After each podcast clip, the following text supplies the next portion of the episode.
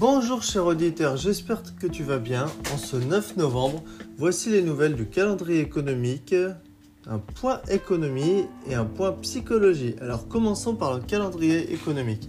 À 14h30 aux États-Unis, il y aura les revendications au chômage initial pour novembre, les demandes de chômage, la moyenne sur 4 semaines, et les revendications des sans-emploi.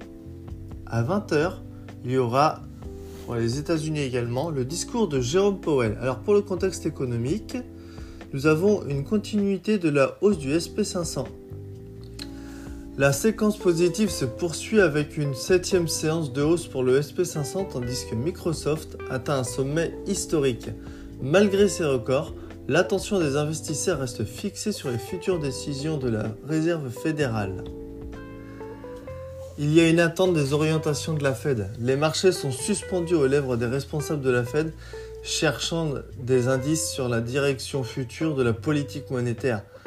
On a assisté à un virage rapide de la Fed passant d'une position de taux d'intérêt élevé, maintenu sur la durée, à des anticipations de baisse des taux en 2024, explique Jérôme Hawson de CMC Market.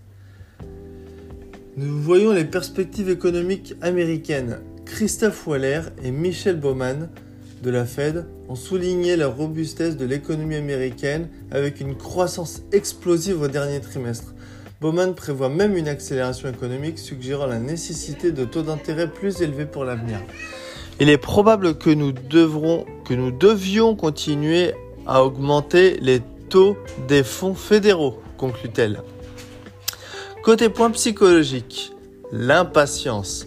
Lorsque nous nous installons devant l'écran pour faire une analyse de marché, nous attendons à trouver un setup, quoi de plus normal.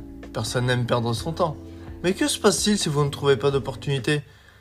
Vous descendez dans les unités de temps plus petites Vous allez sur des actifs que vous n'avez pas l'habitude de trader Vous allez finir par trouver un plan nous reste...